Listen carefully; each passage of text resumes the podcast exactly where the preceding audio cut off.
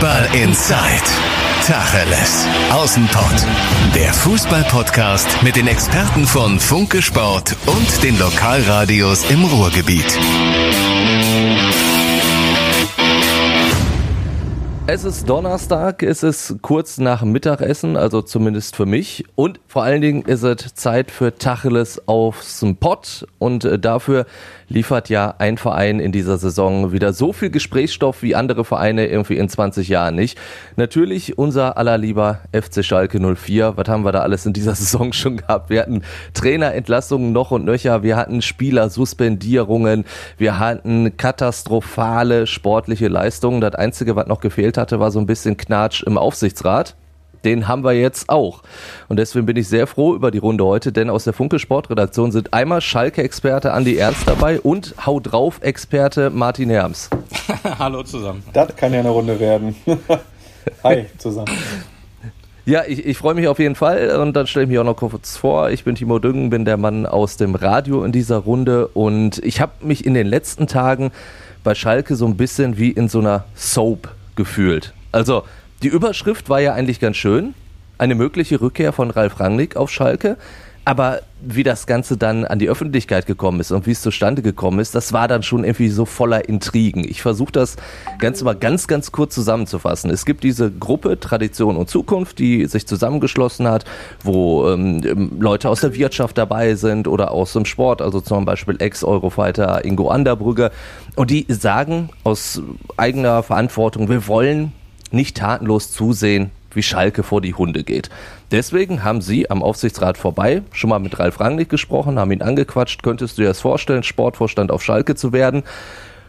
Und der hat erstmal gesagt, ja, generell könnte das funktionieren. Allerdings, der Aufsichtsrat war nicht informiert und da war vor allen Dingen auch der Vorsitzende Dr. Buchter sehr, sehr angefressen. Und ich muss sagen, ich kann das nachvollziehen. Also so richtig die feine Art war das nicht, wie es abgelaufen ist, oder? Darf ich jetzt reden? Du darfst jetzt reden, ja, natürlich. ähm, ich, ja, ich wollte, ich wollte die, die, die Zusammenfassung einmal machen, damit für dich das Feld bereitet ist, sozusagen. Timo, ich äh, bin absolut begeistert. Also erstmal müssen wir den, dem Hörer klar sagen, im Moment laufen Gespräche, in dem Moment, in dem wir hier sprechen, zwischen Ralf Rangnick, das Berater, also Ralf Rangnick oder, oder Ralf und oder Ralf Rangnicks Berater Mark Kosicke und dem Aufsichtsrat des FC Schalke 04. Das heißt, wenn ihr, liebe Hörer, diesen Podcast hört, ist möglicherweise eine Entscheidung gefallen. Äh, wir gehen im Moment mal davon aus, dass es noch offen bleibt. Das will ich mal vorab schicken. Und ähm, ja, also ich, es ist eine Soap oder Hollywood-Film oder etwas, äh, was man in Hollywood nicht besser erfinden könnte.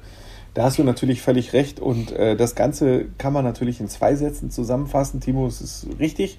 Natürlich kann man auch noch tiefer gehen. Und ähm, ich meine, ich war in dieser Recherche äh, über die vergangenen Wochen äh, echt beteiligt und das war schon nicht einfach dahinter zu blicken und äh, es ist auch jetzt, wenn ich ehrlich bin, noch nicht einfach dahinter zu blicken, weil Schalke halt Schalke ist und es stehen in ganz vielen Sachen einfach Aussage gegen Aussage. Äh, unser Chef Peter Müller hat das schön formuliert, es geht auf der einen Seite um Machterwerb, auf der anderen Seite um Machterhalt und wo es um Macht geht, äh, gibt es ganz viele Blutgrätschen, Ellenbogenchecks und äh, miese Tricks auf beiden Seiten und das macht es alles so schwierig zu überblicken. Ich will das vielleicht mal aus meiner Sicht, ähm, da ich halt echt eng dran war, ein bisschen zusammenfassen. Ähm, auf Schalke lief es nicht gut, auch im vergangenen Sommer nicht, das wissen wir alle. Das muss ich jetzt ja nicht nochmal wiederholen. Also hat sich, ähm, eine, haben sich einflussreiche Mitglieder, die ja jetzt bekannt sind und äh, seit der Pressekonferenz dieser Gruppe, in der sich Teile offenbart haben, weiß auch jeder Schalker, das sind jetzt keine Halunken oder Hallodris, die da in der Gruppe sitzen. Das sind durchaus in der Gesellschaft anerkannte Schwergewichte und Netzwerker, die durchaus wissen, was sie tun das ist eine, für mich eine entscheidende Sache in der ganzen Geschichte. Ja. Das sind nicht irgendwelche Trottel, sondern das sind Leute, die genau wissen, was sie tun. Ja, als Beispiel und getan Uli, haben. Uli Petzel, der ähm, Sprecher dieser Gruppe, der ist Vorstandsvorsitzender der Emscher Genossenschaft, den kennt das halbe Ruhrgebiet.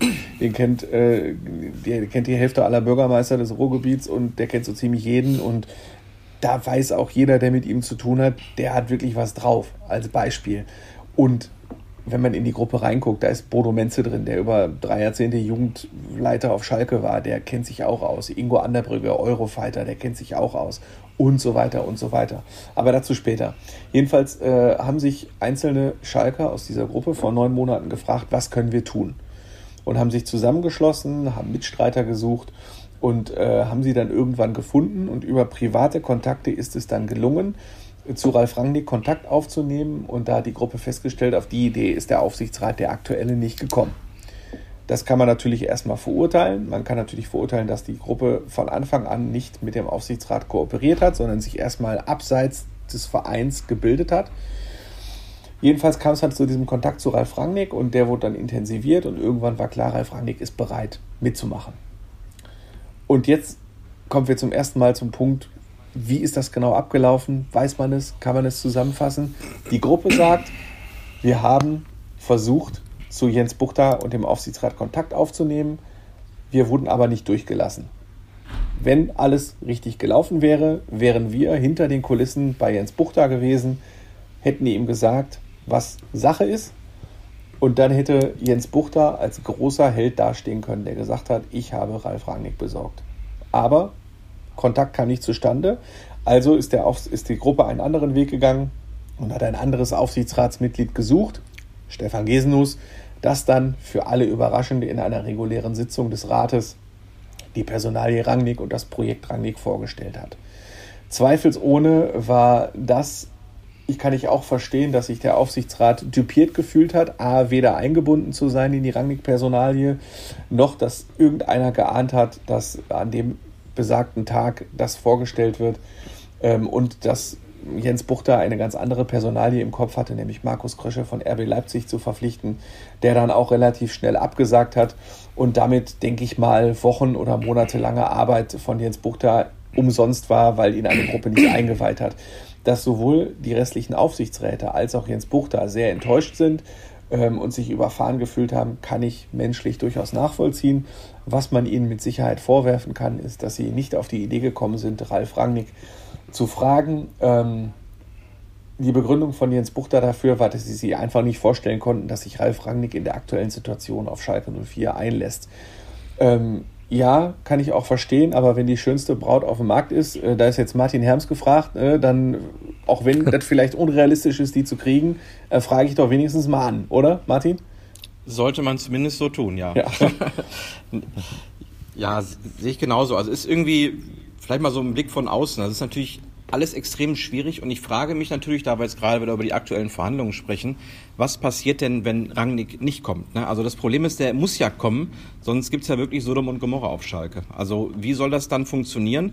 So, da hast du die einen Seite, wenn wir vom Machterhalt sprechen, ähm, die keinerlei Vertrauen genießt, sonst würde sich ja so eine Gruppierung nicht finden. Ne? Und ich glaube, die Fans würden ja auch Sturm laufen, wenn das nicht funktioniert. Man würde es irgendwie dann Buchter und Co. in die Schuhe schieben. Und ähm, also ich glaube, Schalke hat dadurch noch einen extrem riesigen Druck. Es kann vielleicht gut gehen. Ne? Am Ende einigen sie sich vielleicht. Da müsste man aber noch ein paar Egos irgendwie zufriedenstellen. Und äh, Rangnick übernimmt. Aber wenn es nicht funktioniert, sehe ich dann tatsächlich äh, schwarz, lieber Andi. Jein, jein. Ähm, Schalke hat ja aktuell einen sportlich Verantwortlichen. Und das ist Peter Knäbel. Und der macht seine Nummer jetzt auch nicht so schlecht. Klar ist aber natürlich, Ralf Rangnick wäre dort bundesweit, und ich glaube, da gibt es auch keine zwei Meinungen, bei keinem, der Beste für dieses Projekt. Ralf Rangnick mag Schalke sehr gerne. Ralf Rangnick ist äußerst gerührt, dass es eine Online-Petition der Fans gab, die inzwischen, ich habe gerade nochmal nachgeguckt, 51.000 Unterstützer hat. Ähm, und das ist eine Online-Petition, die fordert, Ralf Rangnick zum Sportvorstand des FC Schalke 04 zu machen. Das rührt Rangnick sehr. Wenn wir uns die Karriere von Rangnick mal angucken, Rangnick war immer ein respektierter Fußballexperte, egal wo er war. Aber mir ist jetzt nicht zwingend bekannt, dass Ralf Rangnick mal vor 60.000 Mann gestanden hat und alle gerufen haben, Ralf Rangnick, du bist der beste Mann. Er war immer einer, der respektiert, aber selten geliebt wurde. Und das ist das, was ihn auch an Schalke so fasziniert. Und dazu kommt natürlich, er war zweimal als Trainer tätig. Beim zweiten Mal musste er, weil er am Burnout-Syndrom erkrankt war, äh, zurücktreten und er sieht seine Mission auf Schalke noch nicht als beendet an. Das ist der Grund, warum rein immer, wenn ich gefragt werde, Alter, warum will der Rangnick da überhaupt hin? Ähm, sind das die Punkte, die ich anspreche? Und zum Abschluss seiner Karriere, das hat er im ARD Sportschau Club äh, nochmal erzählt, Ralf Rangnick ist 62 Jahre alt, ähm, möchte er gerne noch einmal eine Aufgabe bei einem Traditionsverein übernehmen, um dann alle Sachen, die er bei RB Leipzig ähm, probiert hat und probieren konnte, weil er da natürlich keine Opposition hatte, nichts, dann auf einen Trans Traditionsverein zu übertragen. Und das ist das, was ihn reizt.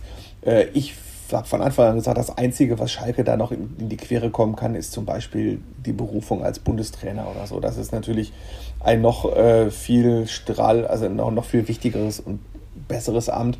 Also wenn man Ralf Rangnick sagt, äh, du kannst als Bundestrainer Deutschland in die Heimeuropameisterschaft führen, ja, wer sagt da nein? So, ne, wenn du dann die Wahl hast zwischen konkret Bundestrainer sein oder Schalke mit, mit Schalke in die zweite Liga zu gehen, dann gehst du eher äh, als Bundestrainer zum DFB. Allerdings glaube ich, dass Ralf Rangnick äh, das Gefühl haben muss, dass er komplett gewollt ist. Und dann will er lieber komplett gewollt vom ganzen FC Schalke 04 sein, mit allen Emotionen, mit allem Tagesgeschäft, als jetzt beim DFB nur die zweite Wahl zu sein und dann gesagt zu bekommen, ja, wir nehmen dich, wenn zum Beispiel Hans-Dieter Flick nicht zusagt oder sowas. Äh, da steht er, glaube ich, nicht so drauf. Und das sind jetzt so gerade die Knackpunkte, woran es jetzt gerade aktuell in den Verhandlungen hakt. Es geht um Gehalt, es geht um, also liebe Hörer, ich könnte jetzt, glaube ich, zwei oder drei Stunden referieren über das, was da im Hintergrund ablief.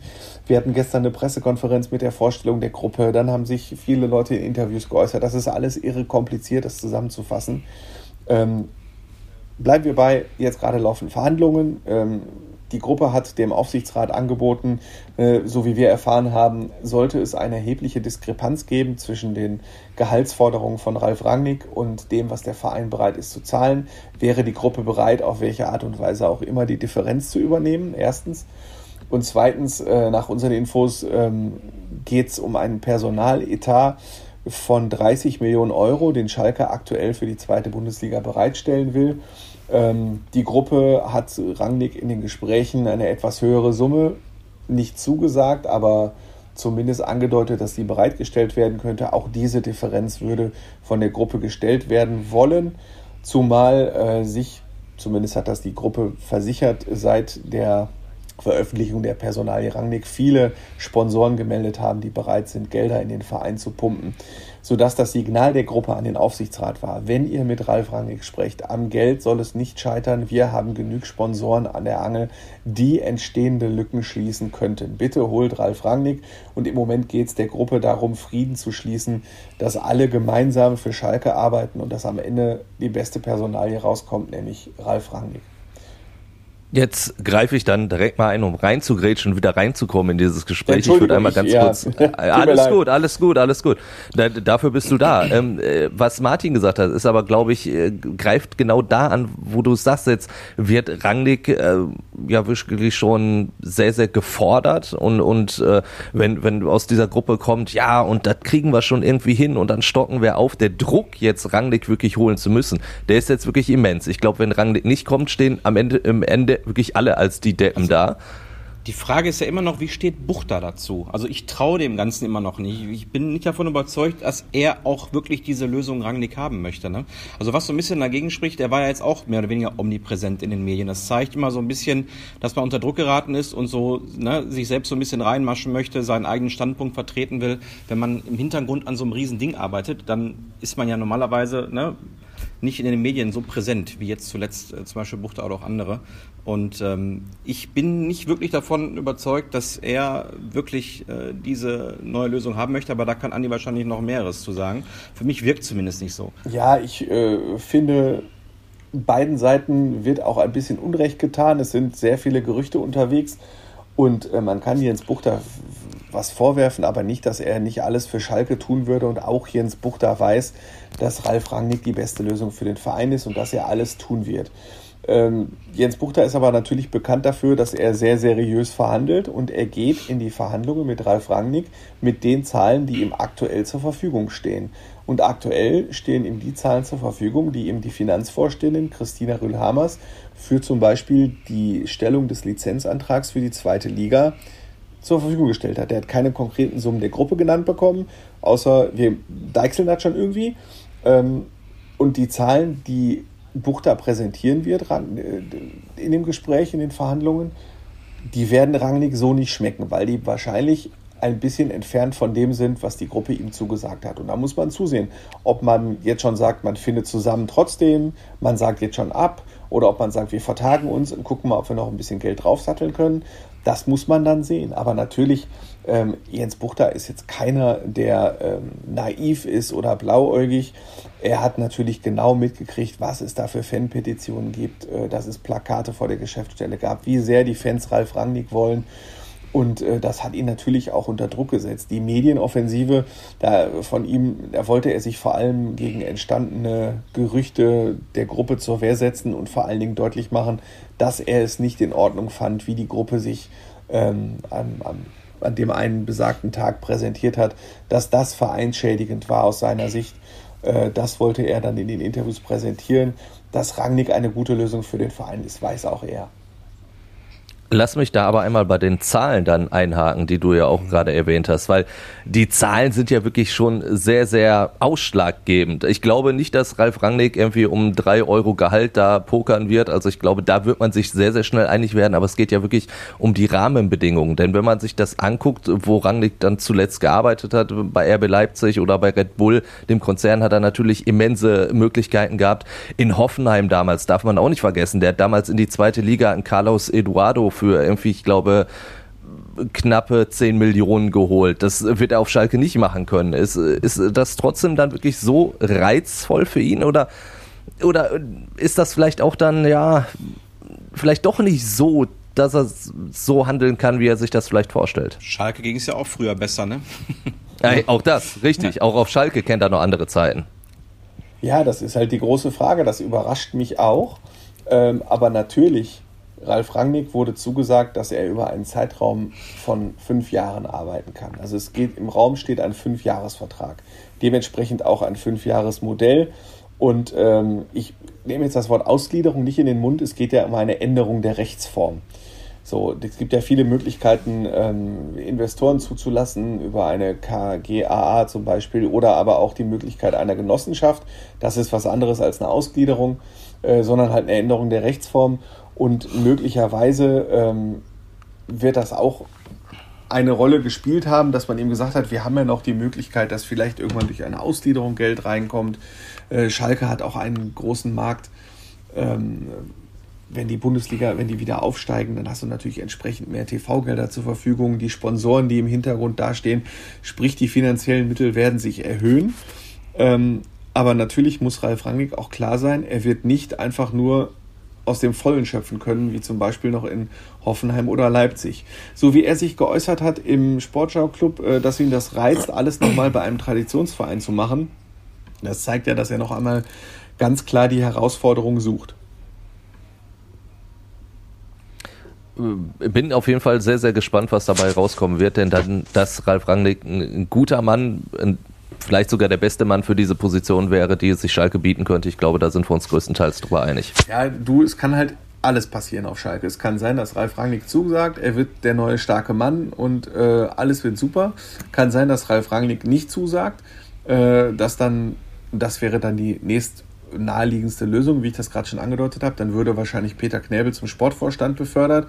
Dann gehst du so die letzten neun Spiele nicht auch noch 0 zu 5 verloren gehen mit Gramozis in die neue Saison. Äh, die Gruppe hätte ein bisschen Erklärungsnöte wahrscheinlich. Ähm, und dann ist halt die Frage, wer dann im Sommer in den Aufsichtsrat gewählt würde. Das ist ja auch noch so ein kleiner Detailpunkt, dass aus dieser äh, im Moment 14-köpfigen Gruppe drei für den Aufsichtsrat kandidieren. Zumindest drei, von denen ich weiß. Und äh, dass sich dann natürlich die Machtverhältnisse im Aufsichtsrat auch ändern könnten. Aber natürlich ist da auch wieder eine Drohung, äh, was, was Schalke droht, äh, wenn zum Beispiel Leute wie Buchter, der noch bis 2022 mindestens im Aufsichtsrat bleibt, und Leute der jetzigen Opposition gemeinsam im Aufsichtsrat sitzen, Parteien, die sich aktuell teilweise unversöhnlich gegenüberstanden, dann droht Schalke im Aufsichtsrat natürlich über die Sommerpause hinaus ein Patt im Aufsichtsrat. Und das ist das, was Schalke eigentlich auch gar nicht gebrauchen kann. Schalke braucht Frieden, Schalke braucht Gemeinsamkeiten, dass sich Leute die Hände reichen. Manchmal habe ich mich auch schon gefragt, mein Gott, das sind, das sind äh, promovierte Vorstandsvorsitzende und Geschäftsführer und Rechtsanwälte und stellt doch einfach, redet einfach vernünftig miteinander. Da gibt es Sachen, die die eine Seite nicht gut gemacht hat, Sachen, die die andere Seite nicht gut gemacht hat. Aber einfach hinsetzen und sagen, toll, dass ihr Rangnick besorgt habt, habe ich nicht dran gedacht, war jetzt mein Fehler, äh, hätte ich vielleicht tun sollen. Und die andere Seite sagt, toll, pass auf, wir haben hier ein paar Gelder akquiriert und äh, jetzt arbeiten wir ab sofort zusammen. Und im Sommer ist eine Aufsichts ist eine Jahreshauptversammlung und dann lassen wir mal die Mitglieder entscheiden, wer von euch oder von uns da reingewählt wird. Und wenn nicht, dann ist es halt Demokratie, dann ist halt Schalke. Das wäre für den Verein mit Sicherheit am besten. Und der Weg, diesen, also dieser Weg ist jetzt auch noch nicht verloren. Ihr merkt, ich werde langsam heiser. Das hat damit zu tun, dass, die, dass ich doch in den vergangenen Tagen sehr viel reden musste. Dann würde ich die äh, Debatte über die zukünftigen Personalien beenden, äh, die noch nicht feststehen, aber über eine zukünftige Personalie, die schon auf Schalke äh, feststeht, sollten wir auf jeden Fall reden, denn es gibt den Neuzugang zur neuen Saison und da muss ich sagen, ey, das, das könnte genau der Weg sein, den, den Schalke einschlagen sollte. Mit Danny Latzer, ein, ein Führungsspieler, ablösefrei geholt, gebürtiger Gelsenkirchner, Ex-Schalker. Für mich ist das so der Typ in der zweiten Liga, gebt ihm direkt die Kapitänsbinde. Natürlich nicht äh, abgesprochen mit Ralf Rangnick schon, klar. Ähm, Ich äh, finde das auch gut. Also es, hast du eigentlich noch mit dem zusammengespielt, Martin? Du hast Martin Herms war übrigens äh, mal. Nee, äh, der war, äh, wollte ich gerade sagen, Jugend äh, auf Schalke gespielt, daher kenne ich auch Bodo Menze noch. Ähm, aber nee, der war ja jünger. Der ist ja, glaube ich, was ist der 89er Jahrgang, ne? Der ähm, Danny Latzer. Stimmt, und du bist ja, ja schon 74, 74er Jahrgang. Da war ich schon, da war ich schon nicht mehr da, als er da, glaube ich, gespielt okay. hat. Also ich habe es nur äh, zwei Jahre, drei Jahre geschafft. Ja, Danny Latzer ist eigentlich ein guter Zugang. Ich bin nur gespannt, sollte wirklich Ralf Rangnick kommen, würde ich vermuten, dass Ralf Rangnick halt einen ganz anderen Weg gehen will. Ähm, und zwar nicht diesen Hamburger SV-Weg. Jetzt muss man natürlich sagen, der HSV hat aktuell eine Mannschaft, die in der zweiten Liga gut genug ist, den Aufstieg zu schaffen. Sollte der HSV eigentlich. den Aufstieg schaffen, ist diese Mannschaft aber eigentlich nicht gut genug, um souverän den Klassenerhalt zu schaffen. Du musst die Mannschaft also komplett auswechseln. Und jetzt steht Schalke vor einer Frage, stellst du in der zweiten Bundesliga eine Mannschaft mit Danny Latzer, einem Torjäger der Marke Terodde oder Philipp Hoffmann oder was weiß ich und dann noch zwei, drei Erfahrene, dann behältst du noch zwei, drei Erfahrene aus der, aus der aktuellen Mannschaft. Stellst du so eine Mannschaft zusammen oder versuchst du direkt eine junge Mannschaft zusammenzustellen, die dann eventuell in der Bundesliga auch durchstarten kann? Das ist halt eine spannende Frage, wie Schalke das will. Und äh, ich würde sagen, dass Rangnick eher ein Typ ist, der versucht, eine junge Mannschaft zusammenzustellen. Ähm, und dass da ein Transfer wie Danny Latzer, ob, er den, ob Ralf Rangnick den auch so gemacht hätte, weiß ich nicht. Ähm, aber nichtsdestotrotz kann es eigentlich nicht schaden, einen Schalker Jungen, der aktuell immerhin noch Mannschaftskapitän eines Fußball-Bundesligisten ist, da im Kader zu haben. Und ähm, ich finde das auch erstmal grundsätzlich gut, weiß aber natürlich nicht, wie also wenn Ralf Rangnick eine völlig alternative Kaderplanung hat, als äh, Peter Knebel sie jetzt anstößt, ähm, wäre die Verpflichtung natürlich nochmal zu hinterfragen. Aber eigentlich kann auch, könnte auch Ralf Rangnick nicht viel dagegen haben, mit Danny Latzer in die zweite Bundesliga zu gehen. Das ist schon in Ordnung. Ich denke auch, ich, das, das passt eigentlich sagen. ganz gut. Also ähm, ja, die Sache ist ja die, deswegen muss ja schnell Klarheit her. Ne? Also wir haben jetzt Mitte März ähm, und da gibt es ja viel zu tun. Ne? Also ich meine, wie viel Andi vom aktuellen Kader stehen ja nächsten Saison unter Vertrag? Viele sind es nicht, ne? Nee, ähm, ich habe das irgendwann neulich mal geschrieben. Ähm, elf aus dem aktuellen Kader sind definitiv weg. Also das sind zum Beispiel fünf ja. Leihspieler und sechs Spieler, deren Verträge einfach auslaufen. Die sind weg. Ja. Und dann ist natürlich völlig klar, dass du ein bisschen von dem sogenannten Tafelsilber verschleudern musst. Ähm, und Spieler, die auch gar nicht in der zweiten Liga auf Schalke mehr spielen wollen, ähm, zum Beispiel Armin Arid äh, wirst du verkaufen. Äh, Marc Uth wird mit Sicherheit nicht weiterspielen in der zweiten Liga für Schalke. Äh, auch Suat Zerda, der ist Nationalspieler, der hat heute wieder eine Voreinladung für die ähm, Nationalmannschaft bekommen, was ich sehr spannend finde, weil Suat Zerda, glaube ich, im Prinzip kein gutes Spiel gemacht hat diese Saison. Aber okay, äh, schadet dem Marktwert nicht, wenn er weiterhin von Joachim Löw äh, nominiert wird und dass er Wahnsinnsqualitäten hat, das ist ja auch äh, jedem bekannt. Aber der spielt halt auch nicht zweite Liga. Und so kannst du dann noch ein, zwei weitere Personalien durchgehen, sodass du sagen kannst, 16 bis 18 Spieler werden Schalke definitiv verlassen. Das ist klar. Genau, also Fakt ist, es ist halt eine Menge zu tun und ganz wichtig ist, dass Schalke einfach jetzt mal jemanden hat, der eine Philosophie entwickelt, also wie du schon sagst, einen Weg. Ne, ich meine, so eine Personalie Latza finden irgendwie alle Schalke-Fans gut. Der war mal da, der ist halt immer noch sportlich sehr gut. Der hat 21 äh, Bundesligaspiele diese Saison gemacht, ist Stammspieler, Kapitän bei Mainz 05. Das passt jetzt mal sportlich schon. Nur die Frage ist natürlich, wo willst du hin? Ne? Willst du eine komplett junge Mannschaft aufbauen? Ähm, dann kannst du vielleicht ein, zwei so Leute holen, aber eben nicht äh, zu viele. Ne? Und wie gesagt, was macht Peter Knäbel jetzt? Der muss ja jetzt irgendwie planen und ein paar Leute raussuchen und das ist so ein bisschen die Gefahr. Deswegen schauen wir mal, vielleicht sind wir ja heute Abend schon einen Schritt weiter. Aber ich glaube wirklich, wobei, wie, das glaube ich eher nicht. Nee. Nee, also schnell kann ich mir das auch nicht vorstellen, nee, dass wir da eine schnelle Zeit, Entscheidung das, haben das vielleicht noch äh, als Rückgriff ähm, die Gruppe hat auch ganz klar zu verstehen gegeben, das muss jetzt so schnell wie möglich gehen und äh, auch Jens Buchter und der Aufsichtsrat wissen das, sonst hätten sie nicht ja. unmittelbar äh, einen Termin mit Marc Kosicke, dem Berater von Ralf Rangnick, vereinbart. Und so wie ich gehört habe, äh, hat natürlich auch Ralf Rangnick großes Interesse dran, äh, eine, das ganz, ganz, ganz schnell loszulegen. Logischerweise, damit er seinen Weg dann wirklich gehen kann. Aber ich glaube, selbst wenn er den Weg mit jungen Spielern gehen wollen würde oder gehen will, wovon wir jetzt dann ja wahrscheinlich auch so ein bisschen ausgehen würden, ist Danny Latzer einer, den kannst du zweifelsohne so holen, gebürtiger Gelsenkirchen. Ich habe ja, schon gesagt, also ich glaube, funktioniert auf jeden Fall. Brauchst du immer. Man, genau. muss, man muss natürlich auch sagen, ähm, auch Ralf Rangnick wird natürlich wissen, dass du mehr Schalke nach Schalke bringen musst. Und zu diesem Kaderplaner, das ist der entscheidende zu, Punkt, zu ja. dem Kaderplaner-Team gehören ja auch äh, zu, zum Beispiel auch Norbert Elgert. Und äh, Norbert Elgert soll ja auch äh, sein, äh, sagen wir so, Norbert Elgert hat natürlich sein Okay gegeben zur Verpflichtung von Danny Latzer, das ist ein Junge, den er selber ausgebildet hat. Ähm, und ganz wichtig äh, ist auch Mike Büskens, der jetzt auf Dauer Co-Trainer der Profimannschaft sein wird, egal wie viele Trainer noch kommen.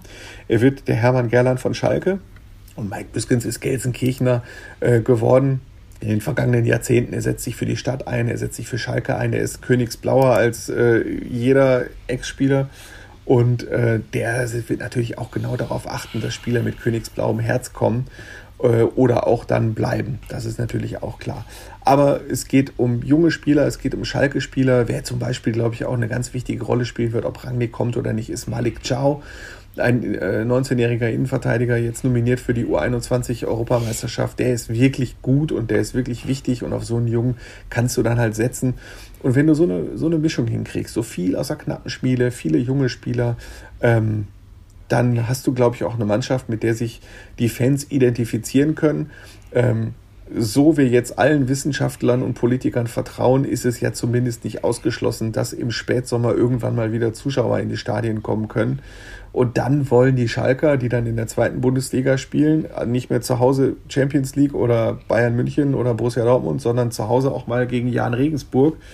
Ähm, die wollen ja wenigstens eine Mannschaft haben, mit der sie sich identifizieren können und die sich dann zerreißt. Und das wird auch Rangnick wissen. Also das ist völlig klar das ist für mich ein sehr, sehr schönes Schlusswort für den Schalke-Block, zumal deine Stimme ja wirklich äh, sehr zur Neige ja, geht. Tut mir ich leid, es ist, äh, war sehr viel, sehr viel, sehr, sehr viel reden. Ich habe schon gesagt dem Timo im Vorgespräch, ab äh, Wochenende habe ich äh, Urlaub, zweieinhalb Wochen und ähm, zwischen meinen beiden Urlauben gab es äh, drei Trainerwechsel, zwei Sportvorstände, eine Menge Rauswürfe, ganz viele Niederlagen ähm, und ganz viele diverse andere Sachen. Das wäre beim SC Freiburg eine Bilanz von 25 Jahren. Das liegt ist bei Schalke zwischen das, zwei Ferien. also das, das wäre ein Buch wert, ja, Andi, oder? Ja. Alles, was du erlebt hast in der, ja. in der, in der Schalke Corona-Zeit, das muss man sich ja mal vorstellen. also als vor Corona war Schalke ja irgendwie noch in Richtung, auf dem Weg Richtung Champions League. Ja, ähm, ich hab, so im März. Du wirst, ne? Also du zumindest lachen. war Europa noch, mhm. noch im Gespräch. Du wirst lachen, ich habe das wirklich alles mal nachgelesen. Ähm, ich kann mich und habe dann wirklich festgestellt, dass so nach dem Spiel gegen Borussia Mönchengladbach, weiß ich noch, da standen wir äh, zusammen und dann kam Alexander Jobs, der Marketingvorstand, an uns vorbei, freudestrahlend und sagte, ähm, das war das beste Spiel, das ich hier seit vielen Jahren gesehen habe und äh, also das 2 zu 0 gegen Mönchengladbach im Januar und äh, zwei Wochen später wurde, äh, als Schalke 1 zu 1 gegen Paderborn spielte, da hat Sky noch gesagt, jetzt hat sich Schalke aus dem Titelrennen verabschiedet. Das ist 13 Monate ja. her. Da hat, die, da hat Sky gesagt, Schalke war noch im Titelrennen vor 13 Monaten. Das muss man sich mal vorstellen. Ja, Martin, hast recht, ne? Dann äh, die ganzen Touren, die ich ja. gemacht habe und mit, das wäre ein schöner Roman. Ja, denke ich echt drüber nach. Jetzt hast du dir hoffentlich schon mal eine Karte geholt, ne? Eine Zweitligakarte. Sandhausen und Heidenheim. Ich, ich führe dich da gerne ein bisschen rum und ein. Ja, ich kenne ja, genau. ich, ich äh, kenne sehr viele sogenannte Grounds, wie die Groundhopper so sagen, aber so Sandhausen, Heidenheim und Regensburg, da sind noch so einige, die. Und, und was ich noch nie gemacht habe, äh, Timo, da hast du wirklich Vorsprung, Erzgebirge Aue. Da bin ich noch nie gewesen und das soll wirklich schön sein da. Man kriegt zwar immer auf den Sack, aber das soll ganz schön, also auf den Sack sportlich jetzt, ne? Muss ich nochmal sagen. Man kriegt sportlich eigentlich immer auf die Mütze, egal mit welchem Ruhrgebietsverein man da hinfährt. Ähm, aber soll schön sein da unten, ne? Äh, auf jeden Fall, allerdings in Aue selber ist wirklich nur das Stadion. Also da, da verpasst du nicht allzu viel, aber so die Umgebung ist sehr, sehr schön und äh, ich habe es ja schon mal angedeutet, du wirst dich ja auch heimisch fühlen. Auch da wird das Steigerlied ja, ja zu Beginn äh, gespielt. Ja. Ich würde das jetzt gerne ausnutzen, okay, dass Martin mal dabei ist. Ja, Steigerlied ja, alles und gut. Rot-Weiß Essen und so. Steigerlied. Ja. Nee, das passt ja jetzt auch, genau. Weil, ja, gestern das Topspiel in der Regionalliga West. Rot-Weiß Essen gegen die zweite Mannschaft von Borussia Dortmund. Martin, am Ende ist es jetzt ein 1-1 geworden. Und die bittere Erkenntnis ist, RWE kann nicht mehr den Aufstieg aus eigener Kraft schaffen. Ja, das stimmt. Ähm, ich sag mal so, aus RWE-Sicht äh, kann man mit diesem Ergebnis wirklich sehr, sehr gut leben gestern. Also ich habe das Spiel gesehen und ähm, ich glaube, wenn es fünf bis zehn Minuten länger gegangen wäre, hätte Dortmund noch das 2-1 gemacht. Ähm, Gerade die zweite Halbzeit war wirklich sehr dünn. Ähm, man hatte irgendwie das Gefühl, dass die Dortmunder fitter waren, schneller waren, gedanklich irgendwie ähm, etwas mehr auf der Höhe als die Rot-Weißen. Also man muss schon sagen, es war die bessere Mannschaft. Also bei Rot-Weiß hat jetzt auch keiner irgendwie gemeckert, dass dann auch der Ausgleich fiel. Man hat ja lange geführt. Ähm, so der Tenor war, äh, das geht schon in Ordnung. Also wir haben uns dagegen gestemmt. Äh, es war ein sehr gutes Regionalligaspiel. Und von den Dortmundern hast du natürlich gehört, der Maaßen sagte, ja, also mit dem Spiel war er zufrieden, mit dem Ergebnis eigentlich nicht. Ne? Also die hätten das schon gewinnen sollen. Man hat gemerkt, dass Dortmund aktuell schon einen Tick besser ist als Rot-Weiß. Und das ist natürlich na, so, ein Warnsignal. Noch ist ja nicht viel passiert. Vier Punkte Vorsprung, noch ein Spiel in der Hinterhand. Aber ich sehe bei Rot-Weiß so ein generelles Problem. Also von den letzten sechs Spielen auch nur zwei gewonnen, ne, vier nicht gewonnen. Ich befürchte, das momentan so eine, das ist, das ist ähm, keine Momentaufnahme. Es ist sowas wie eine Schwächephase. Ähm, es kann auch sein, dass die ein bisschen überspielt sind. Ich meine, man schaut sich mal so diese Saison an. Sowas hat es ja auch noch nie gegeben. Ne? Also 40 Spiele, dazu noch diese DFB-Pokalspiele. Ähm, das sind ja jetzt ja auch keine Vollprofis, ne, die sowas kennen, wie in der Bundesliga, ne, mit internationalem Geschäft oder sowas. Das sind Viertligaspieler. Und ähm, man, bei Rot-Weiß merkt man es irgendwie. Bei Dortmund nicht, die wirken total frisch. Also ähm, frage ich mich auch, äh, ja, wie das irgendwie sein kann. Aber gut, die haben zwar jetzt nicht die DFB-Pokalspiele gehabt, aber trotzdem. Ähm, ist schwierig. Also ich sehe die Gefahr in den nächsten drei Spielen. Da hat Rot-Weiß äh, am Samstag schon, also nach diesem Spiel, das sehr viel Kraft gekostet, haben die auch selbst gesagt nach dem Spiel. Samstag kommt Gladbach 2, wieder eine gute Mannschaft. Dann geht's Mittwoch weiter nach Aalen. Da hat ja Dortmund auch Punkte gelassen. Die kämpfen gegen den Abstieg, sehr unangenehm. Und dann kommt wiederum RWO. Ja, also das ist ja, da steht dann das auf dem Programm. Ähm, die sind auch super drauf. Ja, sind auch natürlich auch heiß und haben natürlich auch, ähm, naja, äh, die würden sich darüber freuen, wenn Rot-Weiß drin bliebe. Also an Motivation wird es denen natürlich nicht mangeln. Und das ist für mich so ein bisschen der Knackpunkt, diese kommenden drei Spiele. Wenn Rot-Weiß da jetzt auch wieder federn lässt, dann wird es richtig brutal schwer, dann holt es nicht mehr auf. Ich denke schon, dass die Dortmunder den einen oder anderen Punkt noch liegen lassen werden. Da bin ich schon von überzeugt. Ähm, weil denen auch nicht jede Mannschaft entgegenkommt. Eine Mannschaft, die sich nur hinten reinstellt ne, und, und körperlich dagegen hält, ist für die jetzt auch manchmal Gift hat man in Aalen gesehen. Aber ich befürchte, wenn Rot-Weiß jetzt wirklich da äh, so, so, so, eine Schwächephase hat und jetzt noch mehr Punkte lassen, dann ist es vorbei. Das wird sich, glaube ich, jetzt in den nächsten drei Spielen entscheiden. Gewinnen sie die, dann ist alles drin, weil Dortmund wird nicht alles äh, gewinnen, da bin ich von überzeugt. Aber wenn sich jetzt so dieser Trend, diese Schwächephase fortsetzt, dann wird es ganz, ganz schwer. Ich kann das ja wirklich nur von, von außen beurteilen, wirklich nur von oben drauf gucken, aber ich kann mir ja vorstellen, dass gerade das äh, auch für den Kopf hier eine unheimlich schwere Saison ist. Ne? Du bist da wirklich so weit im DFB-Pokal gekommen, hast da diese absoluten Highlights. Du hast, du hast Leverkusen rausgehauen als, als Regionalligist. So, und dann bist du ordentlich auch die ganze Zeit oben dabei und dann ist aber wieder, äh, sind wir wieder bei diesem Punkt in dieser vermaledeiten Liga, dass du Meister werden musst. Dir reicht keine keine sehr gute Saison. Es muss die sehr, sehr gute Saison werden. Ja. Das, das also ist, ist ja eine sehr gute Saison, die, die äh, Rot-Weiß da spielt. Das darf man nicht vergessen. Die haben jetzt zwei Spiele verloren. Dazu ja. noch diese sensationellen Leistungen im Pokal. Das Problem ist einfach, diese Dortmunder Mannschaft ist einfach so bärenstark. Die sind wirklich gut. Ne? Und wenn man sich den Kader anschaut, da wurden Leute geholt, es sind ja nicht nur diese jungen Spieler, ne, sondern es sind ja dann Leute geholt worden wie Niklas Dahms, 30 Jahre, der war vor das Jahr Stammspieler in der zweiten Liga. Den hat man ja extra geholt, ne, damit man aufsteigen will. Also es wurde nie so offen kommuniziert. Kurioserweise Bastian Kiel und Michael Zorg, die haben es äh, im Gespräch mit uns sehr klar gesagt, dass sie hoch wollen, um äh, den Spielern einfach eine, eine bessere Plattform zu geben. Ähm, so intern in der U23 wurde es natürlich nie kommuniziert. Die haben sich natürlich dann immer hinter Rot-Weiß versteckt, von wegen, die wollen hoch, ne? wir halten uns da mal zurück und wir sind nur ein Ausbildungsteam. Das stimmt natürlich nicht, sonst hätten die nicht solche Leute geholt. Ne? Franz Pfanne, der war letztes Jahr sowas wie der Spieler der Saison in der, in der Regionalliga West von Rödinghausen. Ähm, den hätte Rot-Weiß auch gerne gehabt, aber das ja, hätte wahrscheinlich finanziell nicht ganz gepasst. Also Dortmund hat ja nochmal ganz andere Möglichkeiten. Die stört das eben nicht, wenn man da äh, ein paar Millionen in so eine zweite Mannschaft schießt, ne, um äh, das ein oder andere Talent zu fördern. Und das ist halt so das brutale Problem, das, das äh, Rot-Weiß hat. Und ähm, gestern hat man schon gesehen, diese Dortmunder Mannschaft, das war zwar weite Strecken auf Augenhöhe, aber so ein Ticken stärker sind sie momentan schon, das muss man einfach so sagen. Ne? Und ähm, es wird schwer für Rot-Weiß. Also vor ein paar Wochen hätte ich noch gesagt, nach diesem Leverkusen-Spiel, nach dieser großen Euphorie, ne, die es, die ziehen vorbei, aber ähm, irgendwann, ja, wie gesagt, 40 Spiele, irgendwann hat man mal so eine Schwächephase. Ne? Und wenn du dann eine Mannschaft gegen dich hast, die eben die nicht hat und das wirklich durchzieht, nur ein Spiel verloren hat, dann wird es schwer. Das wäre natürlich tragisch für Rot-Weiß. Äh, vor allen Dingen, wenn du so eine starke zweite Mannschaft von Borussia Dortmund hast in der Liga, dann äh, hat das natürlich auch dafür äh, gesorgt, dass jetzt eh wieder über die zweiten Mannschaften sehr, sehr viel diskutiert wird. Also auch wenn, wenn Borussia Dortmund die zweite Mannschaft aufsteigen sollte in die dritte Liga, da gibt's ja nicht wenige, die sagen, die zweiten Mannschaften haben da eigentlich nichts zu suchen. Und da bin ich tatsächlich auch einer der Befürworter, weil ich habe das äh, mit dem MSV Duisburg letzte Saison ja wirklich sehr, sehr krass miterlebt mit der zweiten Mannschaft der Bayern in dieser Liga, die zur Winterpause äh, noch auf einem Abstiegsplatz waren. Und dann hat Bayern gedacht, okay, da müssen wir jetzt aber auch mal ein bisschen äh, ein bisschen wieder was reinbuttern. Plötzlich sind sie dann noch Meister geworden. Und generell ist das ja wirklich so.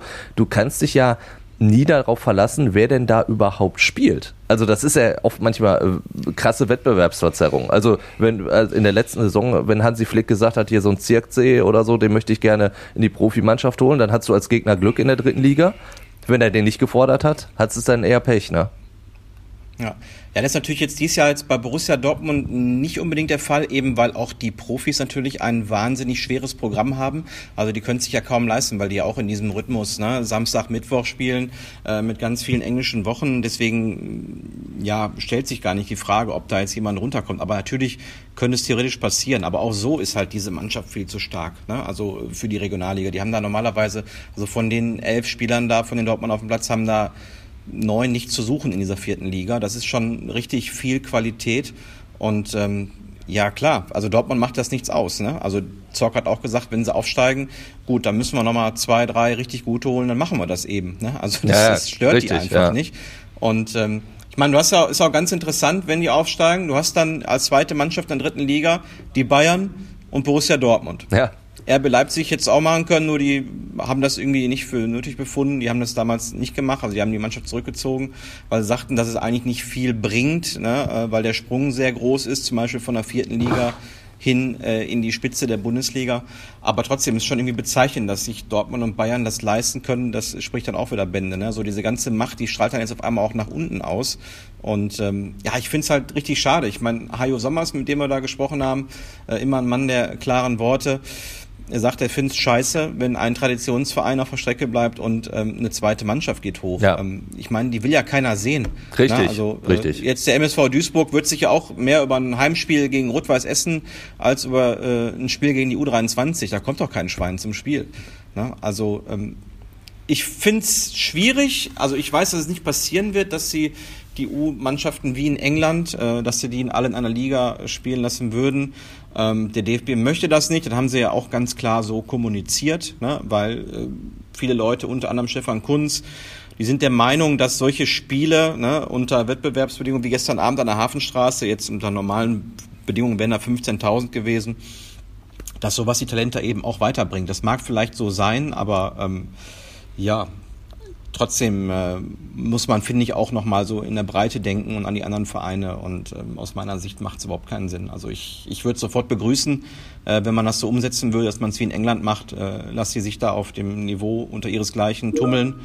Ähm, aber so hat schon irgendwie einen faden Beigeschmack. Vor allen Dingen, wo soll es enden? Ne? Also wenn Rot-Weiß dieses Jahr scheitert, äh, vielleicht überlegt sich dann die U23 von Borussia Mönchengladbach nächstes Jahr noch zwei gute zu holen und dann hast du wieder so ein, so ein äh, Team vor der Brust. Ähm, Finde ich schwierig, ehrlich gesagt. Ich auch. Also wie gesagt, ich, ich wäre auch absolut direkt dafür, wenn es heißen würde, die U23-Mannschaften machen ähm, das Ganze unter sich aus in einer, in einer eigenen Liga vielleicht. Ja, und die Bayern wollten ja letztes Jahr noch den Zweitliga-Aufstieg. Ne? Da hat ja Herr Heiner noch gefordert, äh, das wäre ja unfair, dass dann die U23 äh, nicht aufsteigen könnte, äh, wenn sie sich sportlich dafür qualifizieren wollen. Also dann hättest du ja dann die Teams auf einmal in der zweiten Liga. Ähm, ja, also irgendwann muss mal ein Schlussstrich gezogen werden. Das, äh, diesen äh, Schlussstrich ziehen wir dann auch unter das Thema Rot-Weiß Essen. War wieder mal eine Überleitung, die auf der Hand lag. Und äh, kommen zu unseren Tipps. Äh, bevor wir aber auf die Bundesliga-Tipps eingehen, würde ich noch ganz kurz von euch erfahren wollen, morgen Champions League-Auslosung. Wen würdet ihr euch denn für Borussia Dortmund wünschen? Also zur Auswahl stehen ja Paris, Liverpool, Porto, äh, Bayern, Chelsea, City oder Real. Also ich würde das äh, so ein bisschen machen. Mein Dortmund ist ja eigentlich in die meisten Teams Außenseiter. Äh, wenn du schon im Viertelfinale bist, dann möchtest du vielleicht auch noch eine Runde weiterkommen. Demnach würde ich mir so an BVB-Stelle Porto wünschen. Das ist, glaube ich, so der Gegner, den du am ehesten momentan äh, schlagen kannst, ähm, um einfach ins Halbfinale einzuziehen. Ich glaube, das wäre der machbarste Gegner. Natürlich Liverpool, ne? Jürgen Klopp, das wäre halt äh, mega attraktiv und reizvoll auch gegen Thomas Tuchel. Ähm, natürlich, klar, das wird besondere Geschichten schreiben, aber wenn ich jetzt Dortmunder Fan wäre, würde ich mir dann doch Porto wünschen, weil ich meine, Zuschauer sind eh nicht da, also was willst du dann so ein großes Spiel haben? Das, da kannst du auch nächstes Jahr dann äh, drauf warten. Porto wäre mein Wunsch los. Porto übrigens auch die einzige Mannschaft im Lostopf, die Zweiter geworden ist in der Gruppe. Ansonsten sind nur ja. Gruppensieger noch dabei. Auch bezeichnend ja. eigentlich in dieser Saison. Auf jeden Fall. Also ich denke schon, dass Dortmund da eine Chance hat. Also Juve hat sich da auch irgendwie dämlich nicht, ähm, angestellt. Unter Wert dämlich angestellt. Also das äh, hätten sie normalerweise packen müssen. Ich habe beide Spiele auch gesehen. Also ich glaube schon, dass Dortmund da die Chance hätte, ins Halbfinale einzuziehen. Das wäre dann schon eine sehr coole Geschichte. Du bist langweilig, Herms. Ich sag Liverpool. Einfach Dortmund, Liverpool, das ist einfach, das gehört sich so. Und bevor wir jetzt wieder so ein langweiliges Spiel gegen Porto haben und eine von beiden Mannschaften fliegt im Viertelfinale raus, weil Liverpool dann gegen, weiß ich wen, spielt gegen Bayern oder so. Mein Was Gott, heißt, muss die Feste, muss die Feste feiern, sie fallen. Dortmund, Liverpool, fertig. Ohne Zuschauer ist ja gut, Zuschauer hast du auch bis Zuschauer ja. hast du auch bis zum Finale nicht. Von daher kannst du dann Aber sagen, bei der UEFA weißt du ja nie. Das stimmt. In Budapest. Ja. Bei der UEFA so. weißt du das nie. Also ja. da wäre ich mir nicht ganz so sicher. Ne? Aber klar, es ist momentan unrealistisch.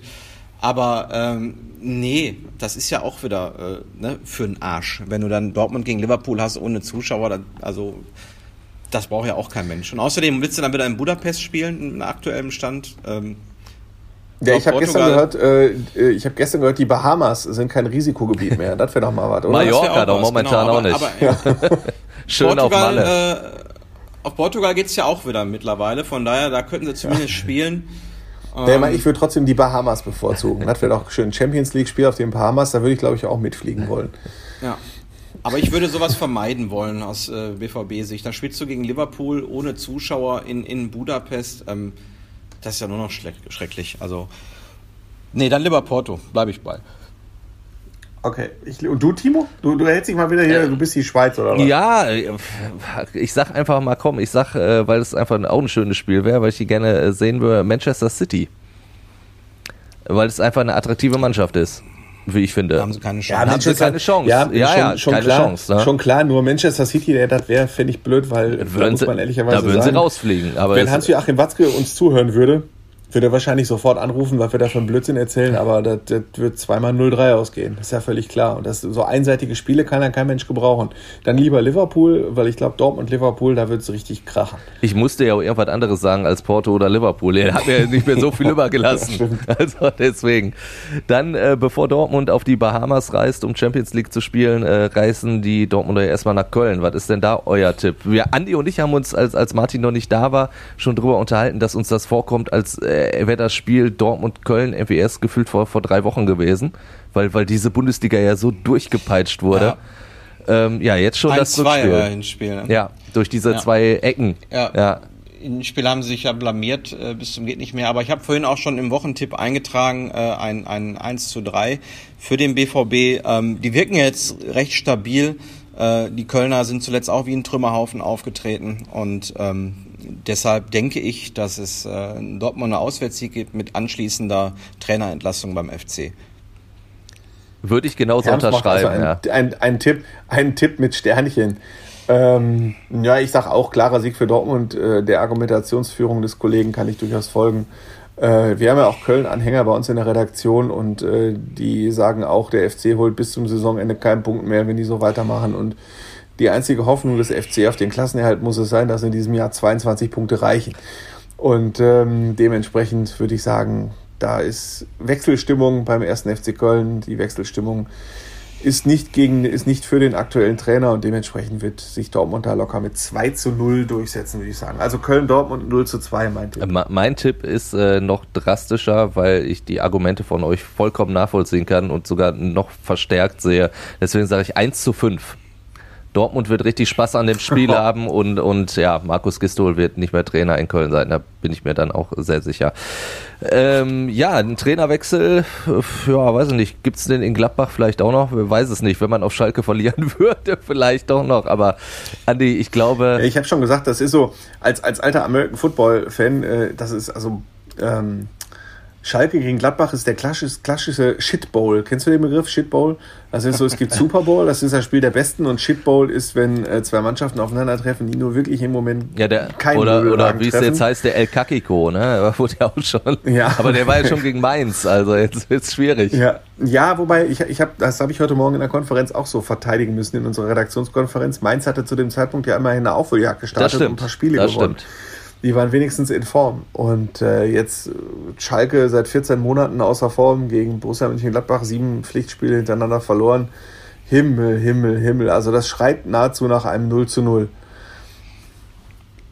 Da gehe ich nicht von aus. Also ich äh, setze trotzdem äh, ganz klar auf Gladbach, weil ich glaube, dass äh, also ich bin mir davon überzeugt, dass Schalke kein Spiel mehr gewinnen wird in dieser Saison. Ich glaube auch, dass sie keinen Punkt mehr holen werden. Also äh, das Spiel in Wolfsburg und gegen Mainz auch habe ich mir angeschaut.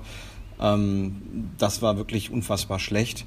Äh, ich, ich kann es mir einfach nicht vorstellen. Ich meine, klar, bei Gladbach, äh, da läuft es auch nicht. Wenn wir über Marco Rose sprechen, denke ich auch, ne, dass sich dieser Trend selbst mit einem 1 oder 2-0 gegen Schalke jetzt nicht verbessern wird. Oder ähm, von daher glaube ich nicht, dass er die Saison da beenden wird. Aber für Schalke wird es trotzdem noch reichen. Deswegen würde ich dann so auf so ein 1 zu 2 tippen, aber auch wirklich nur, weil Schalke so dermaßen schlecht ist.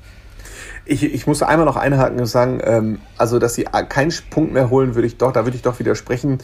Ähm, Wo würden sie einen holen? Sie, Köln. Ja, sie haben noch einige, einige lösbare ah, okay. Aufgaben.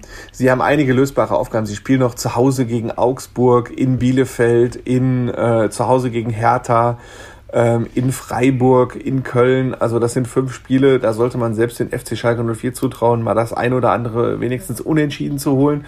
Zumal nach der Länderspielpause, das äh, war bei der Pressekonferenz gerade mit Dimitrios Gramotzis zu vernehmen, auch der ein oder andere Stürmer, der aktuell verletzt ist, wieder zur Verfügung steht. Ähm, und zwar nach, also das ist natürlich um Meilen zu spät, ist ja klar, wäre schön gewesen, Huntela. wenn die die komplette, wenn die, wenn die die komplette Rückrunde, wenn, wenn, egal wer Trainer war, die Wahl gehabt hätte zwischen Ut Rahman, äh, Hoppy, Huntela und Paciencia. Das wäre schön, wenn die die ganze Rückrunde zur Verfügung gestanden hätten und nicht erst zu einem Zeitpunkt, an dem alles schon vorbei ist. Aber nichtsdestotrotz, du hast wenigstens wieder ein paar Stürmer. Arid ist auch fit äh, nach der Länderspielpause und deswegen werden sie da vielleicht sogar noch mal ein, zwei, drei Spiele gewinnen. Ja. Auch wenn das natürlich nichts mehr bringt. Ich gehe jetzt sogar so weit. Ja. Habe, Martin? was ich so gemerkt habe, auch bei dem Spiel in Wolfsburg, es war so das erste Mal, dass ich dachte, die Mannschaft ist jetzt wirklich komplett aufgegeben. So, man, so ein bisschen, ja. gewissen Kampf hat man ja schon in den Wochen zuvor noch gesehen, auch bei diesem Gurkenspiel gegen, gegen Mainz. Ähm, aber so in Wolfsburg hat das erste Mal das Gefühl, das Ding ist jetzt irgendwie auch für die im Kopf abgeschlossen. Ja, und äh, jetzt beschäftigt sich jeder irgendwie so mit der nächsten Saison oder mit seinem neuen Arbeitgeber und der Zukunft. Und ähm, aus dem Grund, ich meine, wenn schon der Kopf nicht mehr da ist, schlecht zusammengestellt ist die Mannschaft sowieso, brauchen wir nicht drüber reden. Aber wenn es dann schon vielleicht dann auch noch an den Grundtugenden irgendwann mangelt, ähm, wird schwierig, sehe ich schwarz. Jetzt hast du so viele Argumente geliefert, die meinen äh, Tipp äh, torpedieren, weil das alles richtig ist, was du gesagt hast. Aber ich habe mir gedacht, wenn, wenn Andi als Schalke-Reporter heute dann mal nicht auf Schalke tippt, muss ich ja als Schalke-Kommentator das dann irgendwie übernehmen. Deswegen, deswegen sage ich, da gibt ein 1 zu 0 für Schalke gegen Gladbach. In der zweiten Liga wird es auch spannend für den VfL Bochum. Jetzt das äh, Spiel gegen den HSV ja leider verloren, trotzdem der VfL weiterhin Tabellenführer. Jetzt geht es aber nach Düsseldorf. Auch wieder eine haarige Nummer. Eine sehr haarige Nummer auf jeden Fall. Das ist so ähnlich, finde ich, wie bei was, was Martin über Rot-Weiß gesagt hat. Das trifft auf den VfL auch zu. Der VfL hat so ein paar ganz knifflige Aufgaben jetzt. Und es ist, äh, die, die beiden Vereine sind in einer etwas ähnlichen Situation. Äh, es könnte sein, dass sowohl Rot-Weiß in der Regionalliga als auch Bochum in der zweiten Liga alles noch vergeigen. Es kann aber auch genauso gut sein, dass sie gerade jetzt Stärke zeigen und äh, doch noch durchmarschieren. Das traue ich dem VfL etwas eher zu als Rot-Weiß. Das Momentum spricht jetzt nicht gerade für Rot-Weiß Essen, das muss man sagen. Demgegenüber, natürlich hat der VfL jetzt ein Spiel verloren, aber hat doch in der Rückrunde eigentlich relativ konstant gespielt.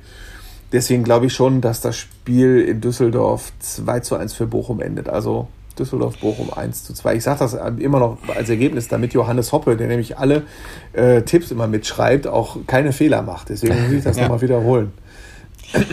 Also ich, ich würde es auch so sehen, weil ich äh, denke, dass die Bochumer ähm, auch gegen Hamburg mit lange mit zehn Mann sogar teilweise die bessere Mannschaft waren. Ich finde, das Spiel ist einfach schlecht und unglücklich gelaufen. Ja. Ne? Also mit der roten Karte von Blum ähm, war natürlich selten dämlich. Ähm, auch vor dem 0-1 hatten sie es, finde ich, im Griff, waren, waren spielbestimmt. Von daher äh, würde ich da nicht irgendwie von einer Schwächephase sprechen. Anders als bei Rot-Weiß, denen irgendwie aus meiner Sicht so, so die Frische momentan äh, fehlt. Ähm, ist aber trotzdem eine sehr, sehr schwere Aufgabe in Düsseldorf. Daher würde ich auf ein 1-1 tippen. Damit nimmst du mir meinen Tipp weg. Dann sage ich 2 zu 2. Ich, ich denke auch ein Unentschieden wird auch 1 zu 1. Wenn ich mich daran erinnere, was Marian Laski hier immer veranstaltet, wenn er dabei ist, er sagt, er sagt ja immer nur, bei, bei drei Viertel aller Tipps sagt Marian Laski, ja, gehe ich mit. Ja, das stimmt. Ende. Mitgehen ist nicht. In der dritten Liga, der MSV Duisburg gegen Türk Gücü München, ein echtes Traditionsduell. Ähm. ja, äh, MSV muss jetzt äh, wieder dreifach punkten, weil es ist jetzt doch wieder so ein bisschen enger geworden. Ich hatte, also ich war auch schon so, so mehr oder weniger stimmungsmäßig dabei, da ich gedacht habe, ah, der MSV ist aus dem Gröbsten raus. Dann gab es die Niederlage in Köln, die wirklich ja, unnötig, wenn aber auch komplett verdient war. Und jetzt das 1-1 in Halle. Ah, also der MSV, der muss. Und ähm, mein Optimismus ist durchaus da, dass er es kann. Ich würde sagen 2 zu 1 für den MSV. Auch da, Timo, wie sich deine Einstellung immer gedreht hat im Laufe der Saison. Wie oft hast du hier gesessen und gesagt, nein, gar nicht und ich traue der Mannschaft gar nichts mehr zu. Ja. Und jetzt auf einmal ja, ist der Optimismus da. Ja, weil, weil, weil, ja, ich sag mal so, ich, die Mannschaft hat jetzt zumindest ein, ein Konzept, ein Gesicht. Das hast du halt vorher nicht gehabt. Ja. Du hast mittlerweile hast du halt, siehst du eine Handschrift von Pavel Dotschew. Das äh, ist für einige Spieler sehr, sehr bitter. Also ich meine, zum Beispiel ein Darius Gendovian, der als, als schon ganz großes Talent gehypt wurde, so als einer der wenigen positiven Entscheidungen spielt zum Beispiel überhaupt keine Rolle mehr momentan, weil Pavel Dotschew sagt, in dieser Situation setze ich auf Erfahrung. Buadu ist vorne drin, den hast du ja, vorher nicht gehabt. Das, das, ist für die dritte Liga ein Topmann. Also das ist so irre, äh, finde ich, dass sich das so durchzieht, wenn du erfahrene Trainer verpflichtest. Das zieht sich von der Bundesliga bis in die unterste Kreisliga, Herms, oder?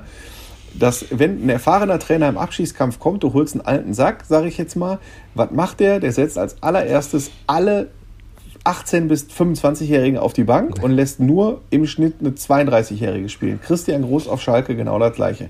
Christian Groß hat auf Schalke eindeutig gesagt, ich brauche als Zugänge nur erfahrene Leute und wenn ich die Wahl habe zwischen einem nicht austrainierten Mustafi und einem super austrainierten Malik Chow, spielt der nicht austrainierte Mustafi.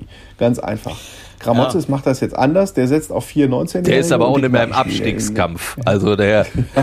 Ja, Naja, das ist natürlich kein Zukunftsmodell, ne? aber äh, das habe ich auch schon mal gesagt, dem MSV geht's jetzt wirklich nur noch um den Klassenerhalt. Das ist echt total egal, wie und auf welche Art und Weise und ob irgendwelche äh, jungen Spieler vielleicht sauer sind. Es geht echt nur, äh, diesen Totalschaden zu verhindern, weil ich glaube, in der vierten Liga wäre wär, wär Duisburg tot. Ja.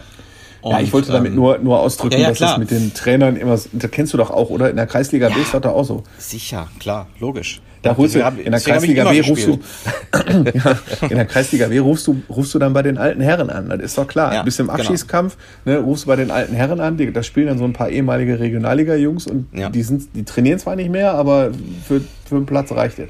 Okay, ich sag, äh, lange Rede, kurzer Sinn, 3 zu 2 für den MSV Duisburg, weil ich einfach unbedingt will, auch für viele meiner Freunde, dass der MSV in der dritten Liga bleibt. Ich denke auch. Ich hoffe immer noch auf dieses äh, schöne Duell nächstes Jahr in der dritten Liga, MSV gegen Rot-Weiß. Ähm, die gewinnen 1-0 jetzt am, am Samstag und es wird schon passen. Also Klasse werden sie halten. Das will Rot-Weiß Essen ja verhindern, die Klasse zu halten. Wir haben es vorhin schon angesprochen, ja. gegen Gladbach 2, das ist wirklich sehr, sehr hart. Ja, total schwer. Also was mir ein bisschen Sorgen bereitet, ist, dass die Mannschaft total ausgepumpt wirkte gestern, so in den letzten 20 Minuten. Ähm, jetzt hast du drei Tage Pause. Klar, an der anderen Stelle kannst du rotieren, ne? aber ähm, da kommt jetzt dann wieder eine gute U23. Ähm, ist ganz entscheidend. Also wenn sie jetzt noch ein, zwei Punktverluste hinlegen, boah, dann reißen sie ab, glaube ich. Aber ich bin mal froh Mutes optimistisch. Äh, die gewinnen 2-1. Irgendwie wird es der Engelmann dann wieder regeln. Ja? Und ähm, gewinnen 2-1 und bleiben erstmal noch dran. Ich bin da nicht ganz so optimistisch. Englische Woche gehabt und wie ich gerade schon sagte, Momentum ist echt kein Freund von Rot-Weiß Essen aktuell.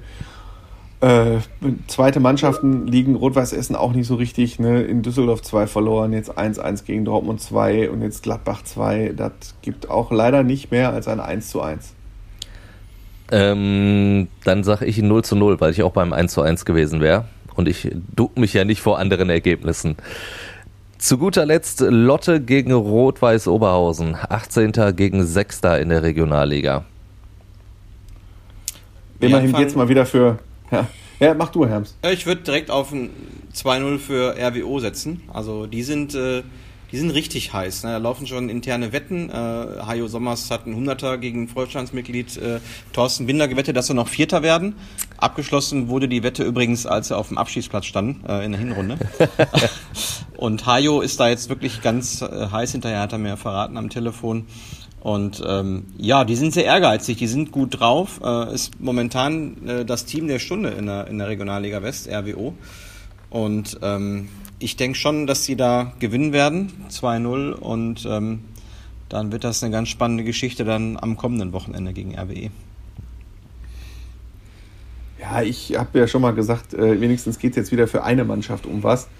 Äh, was hatten wir für ein Spiel neulich, Timo? Aachen gegen RWO. Ja. Das war, glaube ich, die, die güldenste die Ananas, Ananas, die je ja. gespielt wurde. Ja, ähm, und jetzt, äh, ich bin da bei Martin. RWO ist sicherlich auch mal ein Thema, müsste man mal drüber sprechen, äh, was passiert wäre, wenn die ersten sieben Spieltage nicht gewesen wären. So, wenn man das, ja. wenn man mal die Tabelle macht, ach, ich glaube, oder wann war der Trainerwechsel, Martin? Ich weiß gar nicht mehr. Der war, glaube ich, nach dem siebten oder achten Spieltag auf jeden Fall. Ging ja, sehr schnell. Wenn man, ne? Und ja, wenn man eine Terra Nova-Tabelle machen würde, dann hätten wir einen Dreikampf um den Aufstieg, glaube ich. Ja. Ähm, und dementsprechend äh, glaube ich auch, also das ist äh, ein ganz lockeres, souverän nach Hause geschaukeltes 1 zu 0 für RWO. Ja, Terra also Lotte RWO 0 zu 1. Terra schafft es immer wieder, die Jungs zu motivieren. Das ist eigentlich kein geborener Redner, ne? aber äh, er spricht eben so die Fußballersprache, ist respektiert in der, in der Kabine und ähm, ja, irgendwie läuft es mit ihm ja. Da wären sie ja schon fast vor zwei Jahren aufgestiegen und ähm, ist ein guter Punkt. Ich glaube, die wären auf jeden Fall oben dabei gewesen. Deswegen sage ich zum Abschluss jetzt 3 zu 0 für Rot-Weiß Oberhausen in Lotte. Damit wären wir Jawohl. durch. Martin, Andi, hat äh, sehr, sehr viel Spaß Apropos, gemacht. Äh, eins, Moment, Moment, jetzt, eins oh, jetzt kommt es. Martin, wusst, Nein, nein, nein, nur zum letzten Spiel. Wusstest du eigentlich, dass Rot-Weiß Oberhausen die Rückrundentabelle anführt, der zweiten Liga? Ähm, Vor Preußen Münster. Der, der und Rot-Weiß ist in der Rückrundentabelle. Ich gerade gesagt, Team der Stunde in der, in der Region. Rot-Weiß Rot ist, ist Zwölfter, richtig? Ja, Zwölfter, ja. ja. Ja, ist dünn.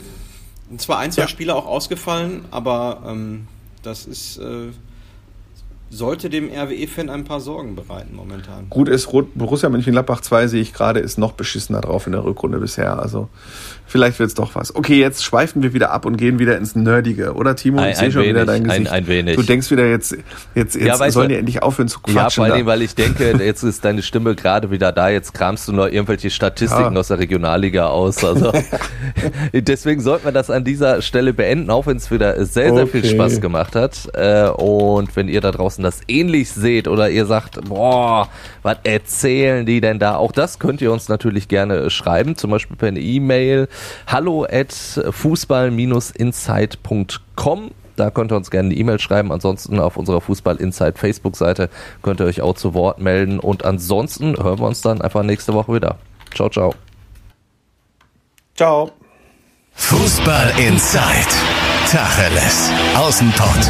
Der Fußball-Podcast mit den Experten von Funke Sport und den Lokalradios im Ruhrgebiet.